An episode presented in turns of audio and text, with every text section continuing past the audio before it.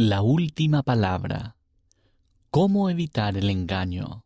Por el elder Gary E. Stevenson, del Quórum de los Doce Apóstoles.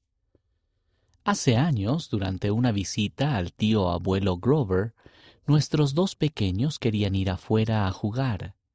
El tío Grover les dijo, Tengan cuidado, hay muchos zorrillos afuera.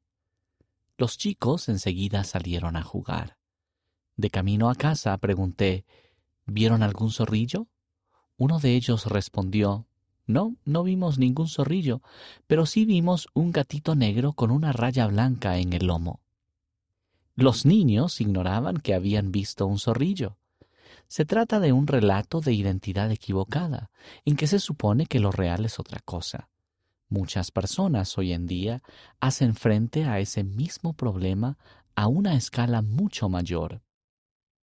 Satanás, el padre de las mentiras y el gran engañador, desea que cuestionemos las cosas como realmente son e ignoremos las verdades eternas o que las reemplacemos con algo que parezca más placentero.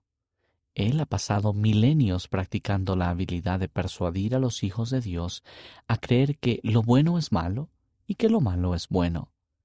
El Señor ha proporcionado una manera para que resistamos los desafíos y las tentaciones, muchos de los cuales son el resultado directo de las influencias engañosas del adversario y de sus ataques. La manera es sencilla. Dios se comunicó con profetas en épocas pasadas y les dio mandamientos diseñados para guiar a sus hijos hacia la felicidad en esta vida y la gloria en la venidera. Dios continúa dando mandamientos a nuestro profeta viviente hoy en día.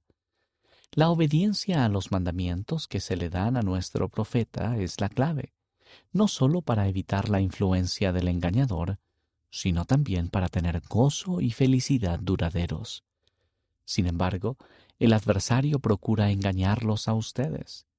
Disfraza las consecuencias destructivas de las drogas ilícitas o el consumo de alcohol, y en cambio sugiere que darán placer.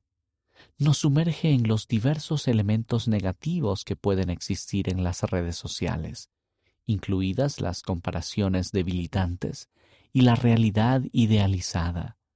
Además, camufla otros contenidos oscuros y dañinos que se encuentran en línea, tales como la pornografía, los evidentes ataques a los demás mediante el ciberacoso, y la desinformación a fin de causar duda y temor en el corazón y la mente.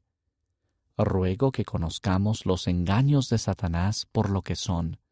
Debemos continuar siendo fieles y estando alerta, porque esa es la única manera de discernir la verdad y de escuchar la voz del Señor por medio de sus siervos.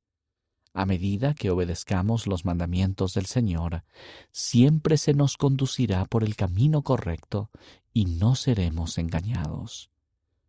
Tomado de un discurso de la Conferencia General de octubre de 2019.